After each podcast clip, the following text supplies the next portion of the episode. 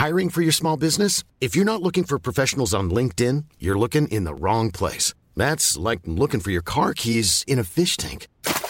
LinkedIn helps you hire professionals you can't find anywhere else, even those who aren't actively searching for a new job but might be open to the perfect role. In a given month, over 70% of LinkedIn users don't even visit other leading job sites. So start looking in the right place. With LinkedIn, you can hire professionals like a professional. Post your free job on linkedin.com slash people today. Porque el mundo actual no se entendería sin la economía y los negocios. Acompaña a Mario Maldonado, el columnista de negocios más joven y objetivo del periodismo financiero, en su programa Bitácora de Negocios.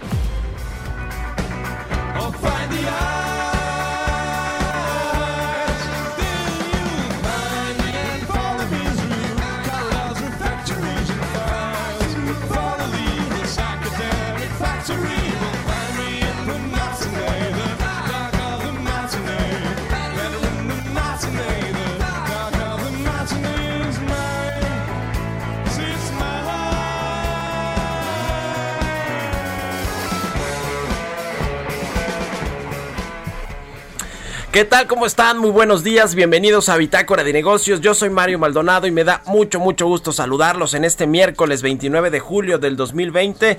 Iniciamos el día con canciones, con un poco de música. Esta canción me pone de buena, se llama The Dark of the Matinee, es de Franz Ferdinand. Y esta semana estamos iniciando nuestros programas con artistas internacionales de gran talla y convocatoria que han venido a México en la última década.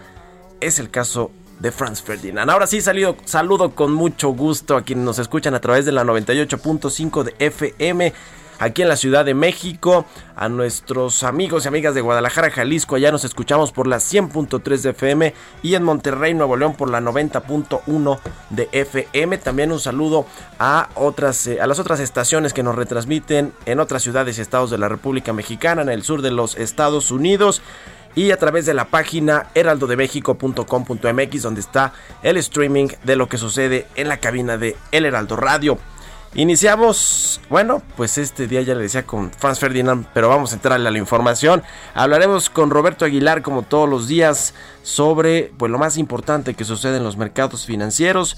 Nos va a platicar eh, pues eh, los temas más importantes. Está a la espera la Reserva Federal eh, los mercados más bien están a la espera de lo que va a hacer la Reserva Federal con respecto a su decisión de política monetaria, pero mientras eso sucede el dólar se debilita frente a otras monedas. Hay muchas cosas que están sucediendo ya en los Estados Unidos, esta segunda ola de ayudas, de rescates económicos para eh, los desempleados, para las empresas, eh, no ha tenido finalmente pues eh, la, mayoría y en el Congreso y esto dificulta las proyecciones de los analistas, de los inversionistas con respecto a cuánto va a tardar en recuperarse la economía estadounidense y por el otro lado se disparan los contagios en los Estados Unidos, crece esta presión por el paquete económico y el sector farmacéutico pues a ver si eh, sale con, una vacuna o no pronto. Eh, ya le decíamos ayer que para diciembre podría haber ya la producción de una vacuna contra el coronavirus. Vamos a platicar también con Carlos Reyes, analista económico, sobre esta propuesta del ingreso vital de emergencia para los mexicanos ante esta crisis económica. ¿Qué eh, sucederá con esto? Finalmente el gobierno accederá a poner un ingreso vital de emergencia sobre todo para los desempleados. Vamos a analizar ese tema. También vamos a platicar con Arturo Carranza, analista del sector energético, sobre los resultados financieros que dio a conocer ayer Petróleos Mexicanos con respecto al segundo trimestre del 2020, que no fueron tan malos en términos de pérdidas para Pemex como sí fue el primer trimestre, pero pues está mal en términos de producción, de ventas y otros asuntos que tienen que ver con esta empresa, la más endeudada del mundo en el sector petrolero. Vamos a platicar también con Jorge Carlos Rodríguez, él es socio director de la consultora especializada en Big Data Pondera sobre este rebrote que está sucediendo en algunos estados turísticos. Este sector es el más golpeado o de los más golpeados por la crisis del coronavirus. Vamos a ver, eh, pues eh, en medio de esta reactivación de las actividades sociales, económicas y culturales, pues en qué estados, en qué ciudades hay rebrotes de COVID-19 y cómo esto pues puede terminar afectando más a los estados que dependen del turismo para bueno, pues generar empleos y para que su economía funcione. De esto y muchas otras cosas vamos a platicar hoy en este miércoles 29 de julio. Y ahora yo lo dejo con el resumen de las noticias más importantes. Para arrancar el día lo tiene Jesús Espinosa.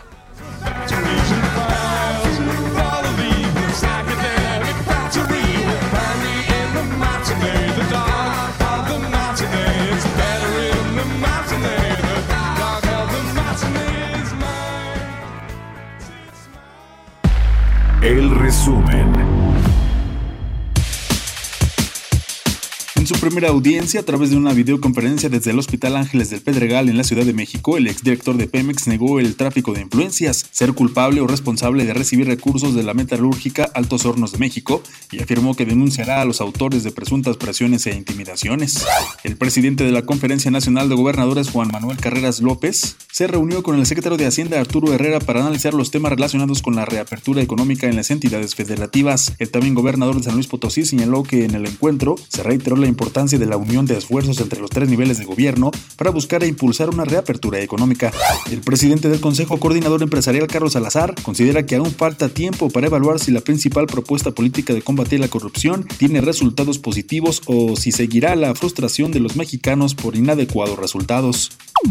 La corrupción siempre va de la mano de la impunidad y lo que nos preocupa a los ciudadanos es que vemos fehacientemente actos de corrupción que acaban siendo impunes. Y la importancia de este convenio del día de hoy, de esta reunión, es que estamos enfrente de los responsables de que los actos de corrupción no se conviertan en actos de impunidad. Aún en medio de las complicadas circunstancias económicas, la pandemia del COVID-19 no debería de ser una excusa para participar en conductas comerciales poco éticas y corruptas, por lo que la International Chamber of Commerce México alentó a los líderes empresariales del país a que mantengan los más altos estándares de integridad en las transacciones comerciales y a que sigan actuando de manera responsable. De acuerdo con Petróleos Mexicanos, México apuntó en junio su producción de petróleo crudo más baja desde enero de 1990. En junio pasado, la Plataforma Nacional de Producción, que suma lo reportado por Pemex, y las compañías privadas fue de 1.605.000 barriles. Aeroméxico reportó una pérdida neta de 27.422 millones de pesos como consecuencia de la pandemia del COVID-19 en el segundo trimestre de este 2020. Bitácora de negocios en El Heraldo Radio. El editorial.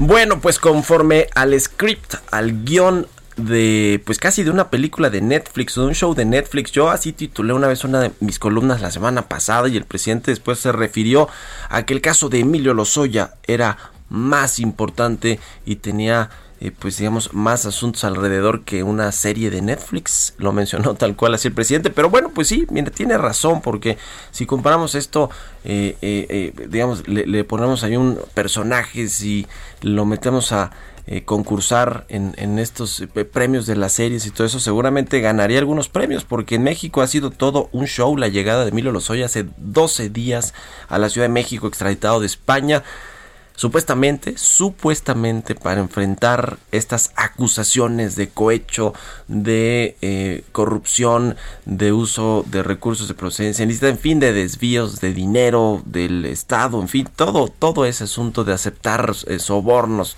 todo lo que tiene que ver con los casos de petróleos mexicanos en el sexenio de Enrique Peña Nieto. Pero bueno, pues lo que vimos ayer es un capítulo más de este show mediático, político, electoral eh, y que en realidad tendría que ser exclusivamente judicial, porque es un caso que Miguel Lozoya tiene que enfrentar todas estas acusaciones y no solo él, todo el círculo de exfuncionarios de Pemex, de exfuncionarios del gabinete de Enrique Peña Nieto, el propio Enrique Peña Nieto, pero sin tanto show, ¿no? O sea, debería haber ya declaraciones. Lo único interesante que dijo ayer Emilio Lozoya, quien por cierto eh, pues hizo esta comparecencia, estas declaraciones desde la cama de su hospital, ya me imagino ahí Emilio Lozoya muy tranquilo, eh, eh, recuperándose de esta anemia que le dio al cruzar el, pues el océano ¿no? de España a México y que bueno, pues le, le dio esta enfermedad de Emilio Lozoya y desde ahí declaró lo único interesante, ya le decía, pues fue e interesante entre comillas, porque yo lo había dicho su ex abogado Javier Cuello Trejo, dice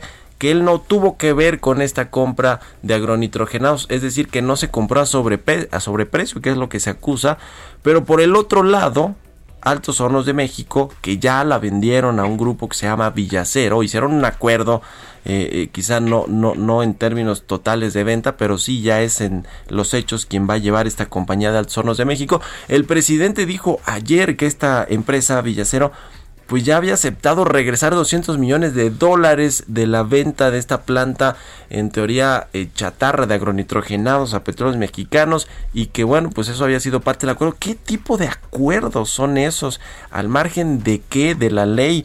Eh, ya de por sí el acuerdo que hicieron Baltasar Garzón, este ex magistrado tan poderoso, tan influyente de España que está llevando el caso de Emilio Lozoya aquí en México, ya el acuerdo que tiene con Alejandro Gertz Manero, el fiscal general de la República, con el propio Julio Scherer, el consejero jurídico de la presidencia, no es ya suficiente para, para que todavía se hagan estos acuerdos en lo oscurito de yo te regreso 200 millones, pero Miro Lozoya públicamente dice que él no tuvo que ver, que no se compró a sobreprecio, que lo obligaron eh, Enrique Peña Nieto y Luis Videgaray. Es todo pues qué cochinero, déjeme, déjeme decirle, en, déjeme resumirle en una palabra todo esto que está sucediendo con Emilio Lozoya y que es parte de este show, de este show mediático eh, que, apunta hacia los panistas que aprobaron la reforma energética en la sesión pasada. En fin, es todo, es todo un asunto. Vamos a ver de, de pues cómo, cómo avanza este caso Emilio Lozoya, pero ha sido trágico esta llegada en estos 12 días que lleva aquí en la ciudad de México. ¿Usted qué opina? Escríbame a mi cuenta de Twitter, arroba Mario Mal, la cuenta arroba Heraldo de México. Son las 6 con 13 minutos. Economía y mercados. Roberto Aguilar ya está en la cabina del Heraldo Radio. Mi querido Robert, ¿cómo estás? Arráncate. ¿Qué tal Mario? ¿Cómo estás? Muy buenos días. Pues fíjate que la disputa entre los, el Partido Demócrata y Republicano en el Congreso estadounidense, justamente para la aprobación de un nuevo paquete de estímulo fiscal, pues ponía dudas sobre el tiempo que va a tardar la aprobación, considerando que el viernes vencen justamente muchos de los estímulos y de las ayudas a los desempleados y a empresas en Estados Unidos y esto, como te decía, pues amenaza con provocar que millones de personas pierdan estos beneficios en momentos en que los contagios siguen creciendo. Los futuros de Estados Unidos ligeramente positivos y se espera que el mensaje del Banco Central estadounidense sea moderado y envíe señales de una posible mayor tolerancia al comportamiento de una inflación más alta, lo que podría disminuir los rendimientos reales de las inversiones y hundir un poco más al dólar. Fíjate Mario que en el mes acumula una pérdida de 3.7%, se recuperó ayer ligeramente y se dirige a su peor mes en nueve años. Eh, esta situación pues beneficia a nuestro tipo de cambio que más temprano marcó un mínimo de 21.85 en estos momentos justamente es como está cotizando 21.85. Ayer cuatro estados de Estados Unidos informaron un récord de decesos diarios por coronavirus y los casos en Texas superaron 400 mil, mientras las autoridades de salud de California dijeron que los latinos representan más de la mitad de sus infectados. Arkansas, Florida, Montana y Oregon reportaron récord también de decesos. Estados Unidos se mantiene a la cabeza de la lista mundial de contagios con 4.3 millones de casos. Fíjate que también hablando de este tema, de lo que ponía hoy en el adelanto de, la, de las noticias, si el sector farmacéutico, Mario, pues ya es como el nuevo Bitcoin. Fíjate que ayer, por ejemplo, la empresa moderna planea que el precio de la vacuna que desarrolla contra el coronavirus, y que por cierto que decir que es de las más avanzadas, sea de entre 50 o 60 dólares. Esto es mayor a lo que otros fabricantes de vacunas ofrecieron a los gobiernos y esto según una nota del Financial Times. El precio se aplicaría a Estados Unidos y a otros países de altos ingresos. El precio propuesto de Moderna, como te, decía, de 50 a 60 dólares, algo así como 1.320 pesos por tratamiento o 25 o 30 dólares por dosis, es más alto que el que ofreció ya Pfizer y BioNTech, que un acuerdo con el gobierno de Estados Unidos que es de 39 dólares por tratamiento o 19.5 dólares por dosis. Así es que hay algunas empresas, creo que, de hecho, de las todas las que eh, están en la carrera justamente de la vacuna. Este, solamente hay una, Johnson Johnson, que dice que dará un precio mucho más bajo y que el resto pues iban a buscar el beneficio económico. Y te platico esto porque ayer, Mario, fíjate, las acciones de Eastman Kodak subieron más de 200% luego de que se anunciara que la Corporación Financiera de Desarrollo Internacional de Estados Unidos va a financiar con 765 millones de dólares la creación de una división farmacéutica que va a producir componentes farmacéuticos cruciales que han sido identificados como esenciales pero han caído con una escasez nacional crónica. Kodak, que pues en su momento fue el gigante del mundo de la fotografía, y cuyo negocio ha tenido dificultades en los últimos años por la llegada de los teléfonos eh, móviles, va a ampliar sus instalaciones actuales en Nueva York y también en Minnesota. Así es que 200% ayer solo con este anuncio. Ayer las acciones de Moderna subieron un poco más. Estas se acumulan en el Ion también más de 200% de incremento. Así es que hoy preguntaban si en realidad podemos decir que el sector farmacéutico es el nuevo Bitcoin. Y una nota de, Bloomberg, Mario, fíjate que interesante, porque estos empresarios, Besos, Zuckerberg, y Elon Musk sumaron 115 mil millones de dólares de ganancias en lo que va del año. Ahí están los que venden pañuelos, porque esos son los que han sido más beneficiados con esta situación. Y una nota importante. Hoy van a estar, por cierto, en una conferencia conjunta, ¿no? Van a dar ah, un mensaje ahí a estos tres CEOs, precisamente estos tres CEOs. Seguramente van a ser algún tema sobre apoyo este, humanitario, porque bueno, pues sí han sido muy señalados por esta situación, pero bueno, pues así son los negocios también, es decir, los que están siendo más beneficiados en este sentido. Fíjate que una nota también que a nivel global desde muy temprano empezó a hacer ruido, son los resultados del Banco Santander, que anunció una pérdida récord de 11.129 millones de euros, esto en el segundo trimestre, como resultado de gastos extraordinarios para reflejar el deterioro del horizonte económico por la pandemia y además dijo que va a pagar un dividendo, pero será en acciones, esto ante la recomendación del Banco Central Europeo de no retribuir a los accionistas en efectivo para conservar capital con el que amortiguar el impacto de la crisis en los balances del Banco Español. Al parecer, sus resultados en México no fueron nada malos, pero bueno, pues si lo sumamos en el, en el agregado, pues justamente esto es lo que sucedió. Y dos, fíjate que dos, dos visiones de lo que pasa con dos empresas em, emblemáticas en México. La primera es que ayer el Grupo México anuncia una pérdida de 27.422 millones de dólares en el, perdóname, de, de dólares, sí, en el segundo trimestre por la caída en la demanda debido a la pandemia del coronavirus no, deben ser pesos, perdóname, una pérdida de 27.422 millones de pesos en el segundo trimestre y esto pues obviamente por la caída y el efecto que tuvo en la demanda global de vuelos la pandemia del coronavirus. Es importante comentar que, por ejemplo, los eh, ingresos de esta compañía cayeron 85% para ubicarse en 2.608 millones de pesos. Esto justamente arrastrado por un declive del 90% en el tráfico de pasajeros. Y luego la otra historia, el lado contrario, Mario. El reporte de Grupo Bimbo. Ayer las acciones ganaron más de 14% y marcaron un nivel no visto desde junio de 2001. Este ante un crecimiento anual del 20% en ventas y 30% en flujo de efectivo, ampliamente beneficiada la compañía, pero sobre todo por las optimistas perspectivas para lo que resta del año, a un entorno mucho más complicado. De hecho, en la conferencia con analistas, la compañía reconoció, donde incluso participó el CEO de esta empresa, reconoció que analiza y trabaja desde hace meses algunas fusiones y adquisiciones potenciales que dicen que al parecer no son tan relevantes, pero en una presentación deja muy claro que en estas épocas el que manda, el rey, es el efectivo y de ellos pues tienen mucho esta compañía, así es que no nos no, nos sorprendería que tuviera algún anuncio en este sentido. Oye, para abonar aquí a lo que dices de Bimbo Robert, este este 14% de ayer de sus acciones fue el tercer día que más ha subido la acción en su historia, en la historia del grupo Bimbo y el mejor día de su desempeño en la bolsa desde el 2001. Así que bueno, hay que super día para Bimbo. Sí, claro, hay que comentar que la mayor parte de las acciones de Bimbo están en las llamadas manos firmes. En el mercado hay poco más del 20%. Es una acción que se compra, se vende mucho, es muy bursátil. Y bueno, pues ayer dio el campanazo con ese, el 14%. Y bueno, y el tipo de cambio, Mario, se movió un poquito y en esos momentos cotizando en 21.83. Tenemos una ganancia acumulada en lo que va del mes de 5% y bueno, pues afortunadamente debajo de los 22 pesos el tipo a ver cuánto nos aguanta, porque si hay un anuncio, todos a la expectativa de la Reserva Federal, pues a la una sabremos qué va a pasar con esta decisión y cómo va a influir en los mercados financieros. Pues muchas gracias, Robert. Al contrario, muy buenos días. Buenos días, Roberto Aguilar. Sígalo en Twitter, Roberto AH, son las 6 con 20. Mario Maldonado en Bitácora de Negocios. Está en la línea telefónica Carlos Reyes, analista económico. ¿Cómo estás, querido Carlos? Buenos días, adelante. ¿Qué tal, Mario? Muy buenos días. Saludo también a todo el auditorio. Oye, Mario, pues hoy vamos a platicar sobre un tema que ha causado polémica pues en meses recientes. Hemos hablado, Mario, sobre lo que ha ocurrido a través de esta pandemia del coronavirus y bueno, lo que lo que ha puesto, ¿no? Sobre pues sobre la mesa de estos temas por ser esta una eh, crisis que nunca habíamos padecido, no en México, sino a nivel mundial.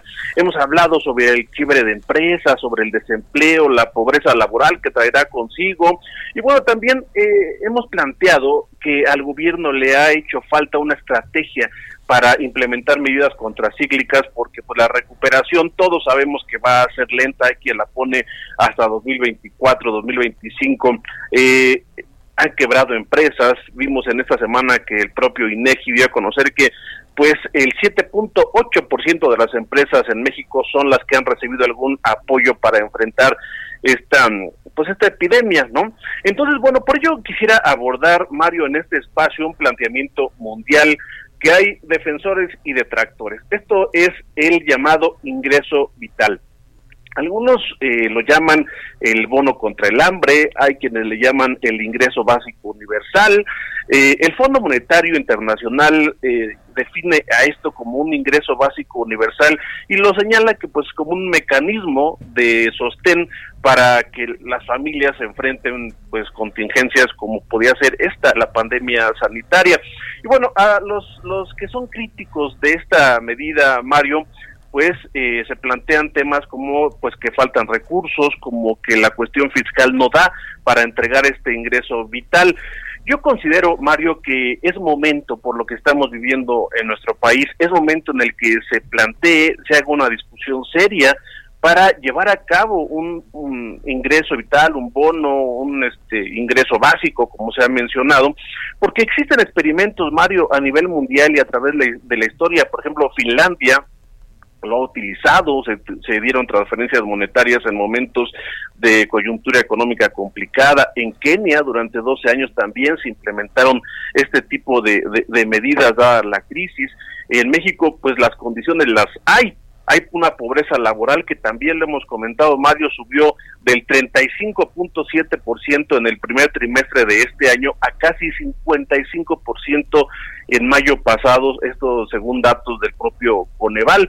Se han tocado temas como, eh, bueno, esta, esta parte de este, este, estos tipos de programas se les ha denominado la renta del suelo, el impuesto negativo sobre la renta, la renta condicionada, y bueno, hay quienes apoyan esta situación porque dicen es muy simple, es equitativo, pero también hay escépticos que les preocupa principalmente, como te mencionaba Mario, el caso del costo fiscal. Ahora, ¿Hay recursos para ello en este momento, Mario? Bueno, pues sí, sí los hay, solamente que se podrían posponer, no suspender, porque es algo que a este gobierno a veces le, eh, pues no, no le gustan las críticas, entonces eh, el decir que suspenda alguna de sus eh, proyectos, ¿no? la refinería de Dos Bocas, el Tren Maya, el aeropuerto, pues habría que posponerlo solamente, Mario, y tener recursos para implementar esta medida que podría ser, eh, como lo han mencionado algunos, seguros solidario, este, para eh, se ha determinado como 0.1% del Producto Interno Bruto, que no es mucho, Mario, en este momento. Ahí está el tema. Que te escuchen en Palacio Nacional, vamos a aprender veladoras, mi querido Carlos. Muchas gracias y buenos días.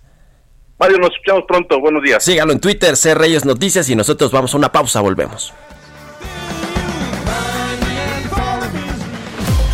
Continuamos en un momento con la información más relevante del mundo financiero en Bitácora de Negocios con Mario Maldonado. Regresamos. Estamos de vuelta en Bitácora de Negocios con Mario Maldonado. Entrevista.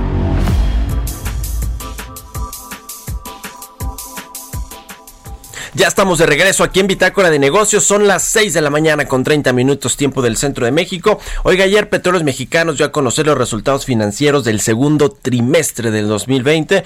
Perdió 44 mil millones de pesos. Eh, es una pérdida importante, pero nada similar a los casi 500 mil millones de pesos que perdió en el primer trimestre del año. Le ayudó ahí el tema del tipo de cambio, el asunto cambiario. Sin embargo, las ventas siguen a la baja, casi 46%, eh, casi 50% más bien. Y el tema de la producción pues tampoco eh, ha repuntado como lo esperaba el gobierno. En fin, hay muchos asuntos ahí dentro de Petróleos Mexicanos, pero para analizar el reporte y cómo eh, eh, pues va a enfrentar este segundo semestre, o está enfrentando este segundo semestre Pemex, me da mucho gusto saludar en la línea telefónica a Arturo Carranza, experto, especialista del sector energético. ¿Cómo estás, querido Arturo? Buenos días. Hola Mario, buenos días, gracias por la oportunidad. A ver, ayúdanos a entender cuál es tu lectura del reporte financiero que dio a conocer ayer Pemex. Financiero y operativo finalmente tiene que ver con las ventas, con la producción. Claro, los resultados financieros y operativos al segundo trimestre, Mario, de este año que reportó la empresa petrolera son malos. Eh, como van a ser malos los resultados que, eh, que reporten las principales petroleras en el mundo, todavía no han reportado ninguna de ellas, pero van a ser malos porque para la industria petrolera el segundo trimestre fue particularmente complicado tomando en cuenta la caída tan drástica en los precios del petróleo y la destrucción en la demanda petrolera a nivel mundial. Estos dos efectos tienen implicaciones severas en las empresas petroleras y Pemex no se salva de esto. El tema aquí para petróleos mexicanos es que eh, eh, revisando los resultados financieros, prácticamente todos sus indicadores eh, reflejan un riesgo muy claro, los operativos igualmente, este, algunos de ellos eh, reportan los operativos eh, eh, indicios de alguna leve recuperación, pero en el tema financiero, Mario, yo destacaría la abultada deuda financiera que tiene Petróleos Mexicanos. En este segundo trimestre, la empresa reporta un incremento de 24% en su deuda financiera para que se ubique en 107 mil millones de dólares. Es algo realmente muy grande y si Petróleos Mexicanos no toma en cuenta este indicador, es poco probable, no, no solo que no tome en cuenta este indicador, sino no toma medidas para resolverlo, es poco probable que pueda eh, mejorar su perfil financiero y operativo de cara a los próximos años. Pues sí, eh, ya decíamos que las ventas cayeron 52% en comparación con el segundo trimestre del 2019. Eh, las ventas nacionales 54.4% abajo, las exportaciones también se desplomaron 48%. Eh, ¿cómo, ¿Cómo ves a, Pemex, que por cierto ya no tiene grado de inversión? También hay que decir que lo perdió hace, eh, hace unos un, par de meses más o menos, eh, un poquito antes de la pandemia, poquito más. y que bueno, pues el tema ahora con Pemex es cómo va a ser para que los inversionistas sigan confiando en la empresa que ciertamente está respaldada por el gobierno mexicano y eso es lo que pues hace que tengan cierta eh, eh, confianza de que les van a pagar, pero eventualmente el problema se puede poner peor para Pemex, ¿no? O sea, puede realmente estar esta empresa que está quebrada técnicamente, o sea, en los hechos está quebrada aunque el gobierno la rescata y le inyecta dinero, pero puede llegar un momento en el que realmente se enfrente a un asunto de impagos, ¿no? O sea, de insolvencia, que no pueda cubrir sus, sus necesidades financieras financieras y esto pues sería muy grave, ¿no? Para México incluso, para el gobierno mexicano. Desde luego, Mario, yo creo que eh, la forma de resolver eh, su situación tan complicada eh, tiene que empezar por cambiar la forma en que presenta la realidad financiera y operativa misma. Ayer escuchábamos al director corporativo de finanzas presentar estos reportes y su narrativa era de, optimismo o al menos no era tan drástica. Yo creo que este puede un, director corporativo de finanzas puede ser optimista o menos drástico en la medida en que los resultados y los números te permitan hacerlo. Eh, los números hoy en día de petróleos mexicanos no te permiten ser optimista o minimizar eh, la compleja situación de la empresa. Desde ahí eh, yo creo que sería un acierto que petróleos mexicanos reconociera que está atravesando una situación realmente compleja. Eh, ese, ese es un tema de narrativa, pero en un tema de fondo, ¿cómo resolver la situación tan compleja de petróleos mexicanos creo que eh, Petróleos Mexicanos tiene que cambiar su modelo de negocio. ¿Y a qué me refiero con esto? Petróleos Mexicanos está eh, participando o pretendiendo incrementar su participación a lo largo de toda la cadena de valor petrolera, no solamente en exploración y producción, sino también en el negocio de refinación, está explorando incrementar su participación en petroquímica y Petróleos Mexicanos no tiene eh, la fortaleza financiera para eh, eh, para incrementar su participación en este segmento. Lo que tiene que hacer es mejorar su eficiencia en las eh, partes de la cadena de valor donde es eficiente y esto es en exploración y producción. Petróleos mexicanos se, se debería enfocar, orientar eh, fortalecer en la parte de exploración y producción y probablemente dejar de lado pensar en, desinvertir en, otras partes de la cadena de valor y desde luego Mario el tema de, dirigir una, una empresa que es extraordinariamente compleja este, con criterios políticos no es redituable. Creo que la empresa tiene que hacer una reflexión muy profunda para empezar a tomar eh, decisiones a partir de criterios técnicos y empresariales y no políticos. Ese es el tema, ese es el tema. Ahora, eh, a ver, ya hemos dicho aquí muchas veces que el asunto de invertirle al tema de la refinación, de construir una nueva refinería e incluso de modernizar algunas refinerías en el país quizá también estarían eh, eh, pues eh, en revisión, o sea, si es una buena estrategia o no invertirle ahora mismo a ese negocio. Lo cierto es que pues la política energética de este gobierno sí está enfocada y tiene mucho que ver con este tema de, de la refinación, aunque ha probado ser que en el, en el mundo no es un negocio pues muy rentable que digamos. ¿Cómo ves eh, eh, este tema? Porque, a ver, yo veo, por un lado, noticias de que a los contratistas y a los proveedores de Pemex se les debe un dineral, decenas de miles de millones de pesos o cientos de miles de millones de pesos, mejor dicho, y que por el otro lado, para eh, reactivar esta refinería de Tula, modernizarla, pues ahí sí, ahí sí licitan, ahí sí contratan empresas privadas, porque es lo que les interesa. ¿Cómo ves este tema? Y a los contratistas que les den, por supuesto, son los de las plataformas, los que están allá eh, eh, ayudando a, la a, pues aumentar la producción. Mario, el gobierno eh, puede incrementar su presupuesto eh, que destina petróleos mexicanos eh, con el objetivo de fortalecer a la empresa y puede también este, instrumentar un plan para diseñar y construir una nueva refinería. Lo cierto es que esa inversión en las condiciones actuales le van a generar un costo muy alto a la empresa y al gobierno mismo. ¿Por qué? Porque eh, no se van a, ver resultados en el corto plazo, la, refinería no, no va a tener este, eh, los rendimientos esperados, el gobierno va a estar eh, haciendo una inversión que le genera pocas utilidades y esto incrementa el costo para el gobierno, el costo en términos de inversión. Por eso yo, yo creo que es una mala inversión, o sea, es, o sea puede haber inversiones eh, mejores que, que, le generen más utilidad a petróleos mexicanos. Ya te dije en la parte de exploración y producción, ahí inviertes poco y ganas mucho. Aquí va a invertir en, en, una nueva refinería, tiene todo el derecho de hacerlo, pero lo va a invertir y, la realidad es que no le va a dar una, no le va a dar una, una tasa de rendimiento tan alta como se lo dan en otras partes de la cadena de valor y tomando en cuenta la frágil situación financiera de Pemex, eso le va a complicar aún más a la empresa salir adelante. Por eso insistimos en la necesidad de hacer un planteamiento explícito, concreto de dónde es mejor invertir, dónde vas a maximizar tus inversiones y esas inversiones no las vas a maximizar, lo cierto es, en la parte de refinación, Mario.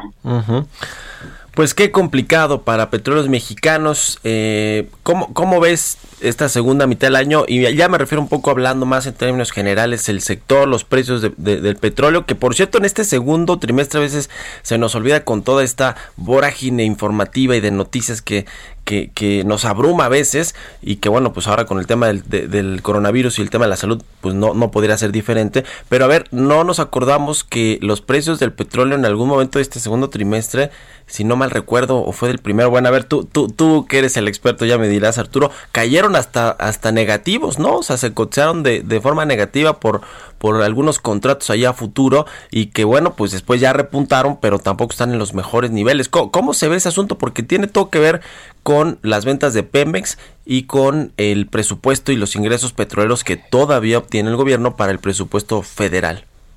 Claro, Mario, de acuerdo a la Agencia Internacional de Energía, eh, el precio del petróleo se recuperará gradualmente en el segundo semestre del año para eh, alcanzar niveles de 40 dólares por barril, hablo del Brent, este, desde luego son niveles que no, este, una recuperación que no va a ser tan fuerte a los niveles previos a la crisis. La demanda petrolera también se va a recuperar gradualmente en el segundo semestre. Para el próximo año se espera un mejor panorama tanto para los precios del petróleo como para la demanda eh, petrolera. Eh, lo cierto es también que todas estas estimaciones están estrechamente vinculadas a la forma en que eh, los gobiernos sean capaces de resolver el tema de la pandemia sanitaria y por lo que vemos eh, hoy en día existe gran incertidumbre con respecto al, tema sanitario y, no, no, podemos ser optimistas en este panorama hasta que no haya una solución clara eh, en, el tema de salud. Las expectativas van a seguir sumamente frágiles. Lo cierto es, en conclusión, que se espera una recuperación gradual que servirá desde luego para que Petróleos Mexicanos tenga un, un, mejor panorama hacia el futuro, Mario. Bueno, pues ya lo estaremos viendo, a ver qué sucede con Pemex, que, que bueno, pues hay quien dice incluso que hasta ya va a cambiar de director general, quién sabe, yo yo lo dudo. No sé si Octavio Romero va a seguir siendo el director de Pemex, pero bueno, pues casi quien llegue la tiene muy, muy difícil sacar del hoyo eh, petróleos mexicanos, que por cierto, o sea, sí hay que decirlo, así entregaron ya muy mal a Pemex en este gobierno. El sexenio anterior fue una mala, que mala gestión, mala administración de esta empresa y bueno, pues están terminando de darle los últimos golpes. Esa es mi, impresión y mi punto de vista. Te agradezco mucho, Arturo Carranza, experto, analista del sector energético, que nos hayas tomado la llamada y muy buenos días. Mario, muchas gracias a ti, buenos días.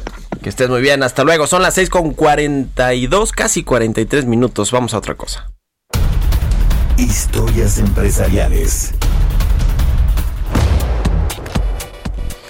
Oiga, ¿usted qué tanto ha utilizado estas aplicaciones de citas? Eh, pues bueno, no de citas virtuales, o, creo que sí, con el coronavirus seguro las citas eran virtuales, pero estas, estas aplicaciones para ligar así, tal cual como se dice, como Tinder, como Bumble y todas estas, eh, eh, que bueno, pues son, me imagino que han, que han tenido un auge muy importante ahora en este, en este tema de la pandemia, del aislamiento social. Lo que es noticia ahora es que Tinder, esta que creo que es la más popular o debe ser de las más populares, eh, pertenece a una empresa que se llama Match Group, esta compañía eh, de Dallas que controla gran parte de las aplicaciones de citas por internet. Tiene una que se llama OkCupid, una que se llama Plenty of Fish, Tinder y algunas otras más. Bueno, pues tiene nuevo director ejecutivo, nuevo CEO para su aplicación más popular que es Tinder. Vamos a escuchar quién es y qué más nos tiene que decir Giovanna Torres al respecto. Jim Lanson, quien fue el presidente ejecutivo de CBS Interactive, tomará las riendas de la app de citas Tinder a partir del 3 de agosto. Reemplaza a Ellie Seidman, quien ha dirigido el negocio propiedad de Match Group desde el 2017.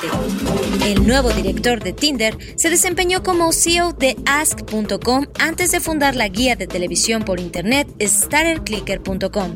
CBS adquirió el negocio en 2011 y se convirtió en el director ejecutivo de la división digital de la compañía de medios. Bajo su mandato, CBS Interactive creció a 190 millones de usuarios mensuales en Estados Unidos. En 2014, dirigió el lanzamiento del servicio de transmisión independiente CBS All Access, que ahora tiene alrededor de 5 millones de suscriptores y fue nombrado director digital de CBS en 2016. Match Group, la matriz de Tinder, está buscando incrementar el número de suscriptores durante el confinamiento provocado por la pandemia de coronavirus. Tinder publicó en mayo los ingresos trimestrales de la compañía, reportando afectaciones por la desaceleración de crecimiento.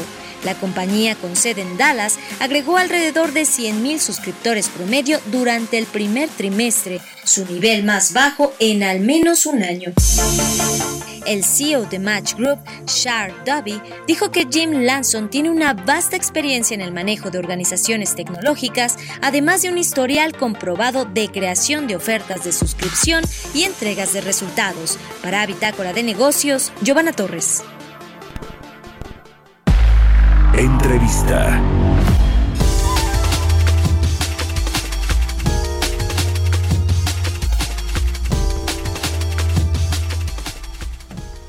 Bueno, pues regresando al tema del coronavirus, que bueno, pues prácticamente está en todas las pláticas, en todas las notas, en toda la información.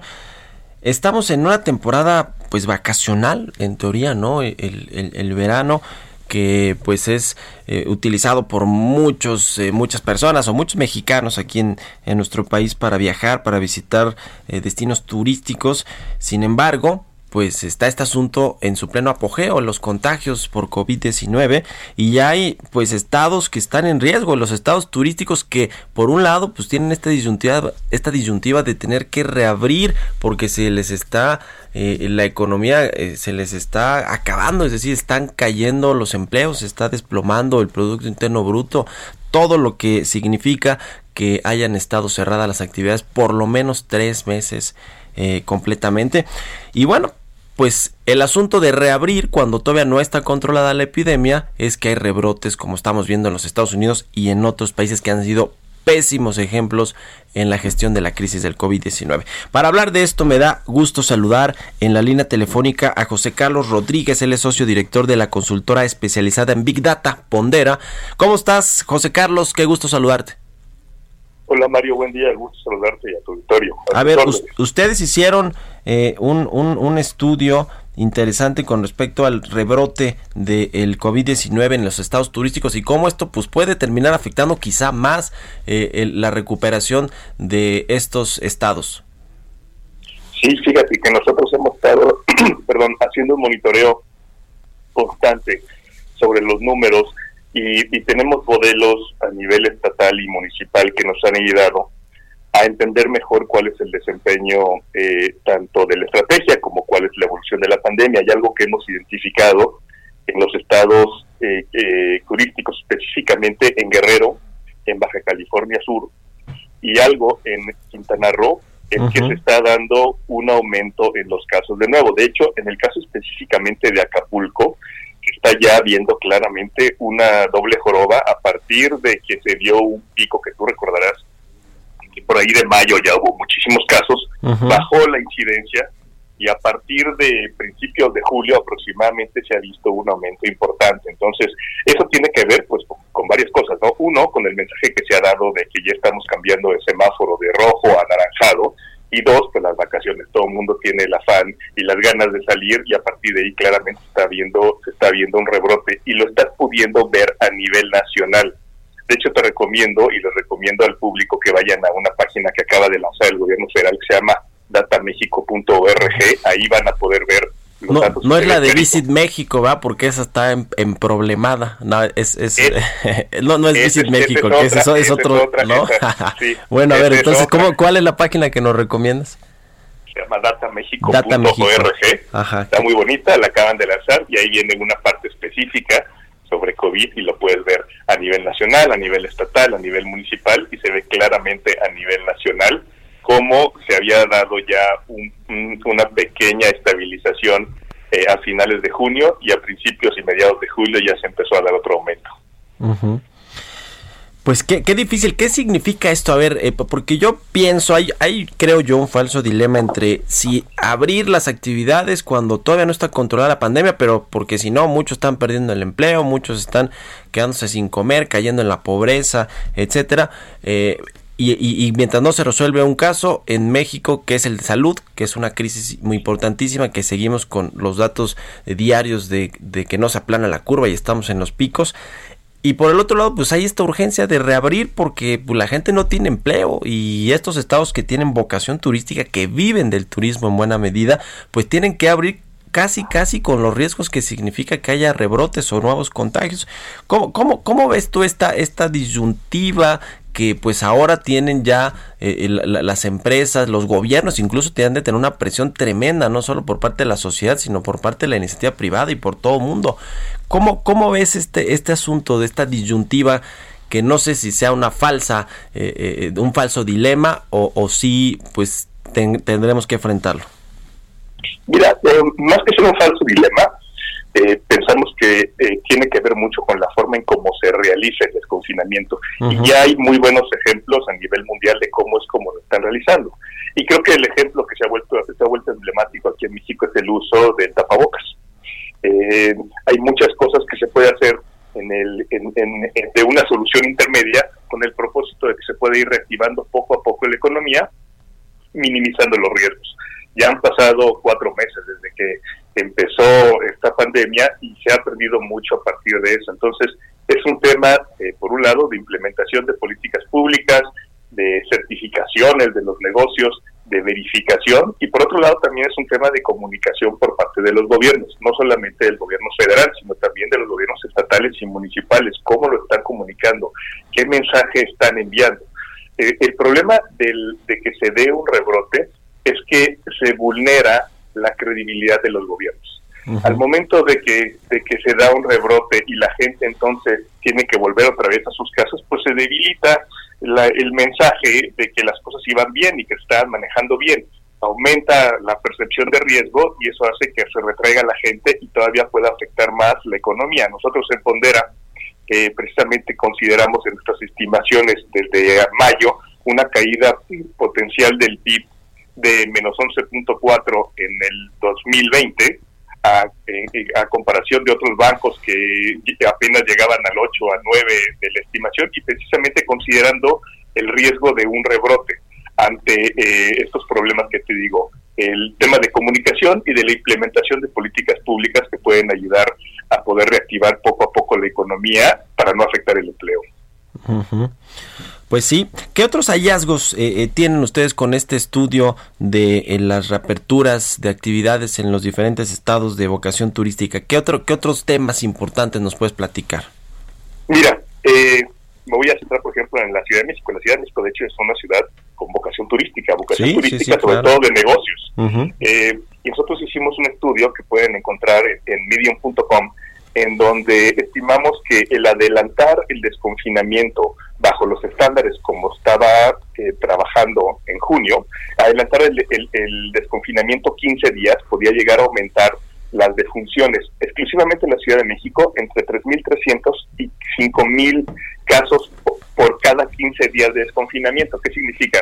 Que si el desconfinamiento se hubiera dado el 30 de junio en lugar del 15 de julio o por ponerlo al 30 de julio, eso hubiera reducido el número de casos en hasta 5.000 casos totales en la Ciudad de México, estimando que el número de casos totales de defunciones en la Ciudad de México pudiera llegar a los 45.000 casos en octubre, considerando los números, eh, el subreporte que ya se tiene registrado.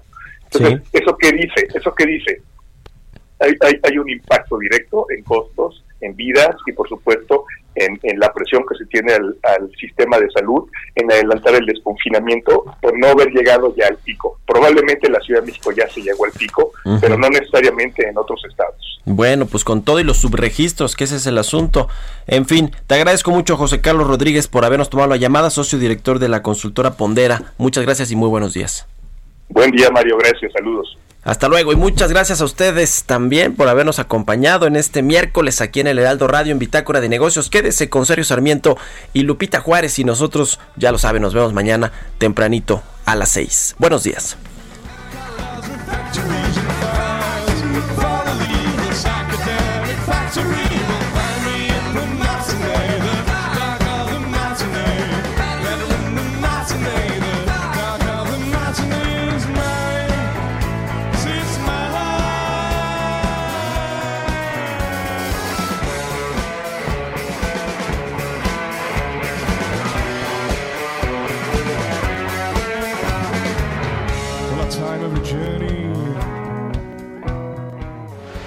Esto fue Bitácora de Negocios con Mario Maldonado, donde la H suena y ahora también se escucha una estación de Heraldo Media Group.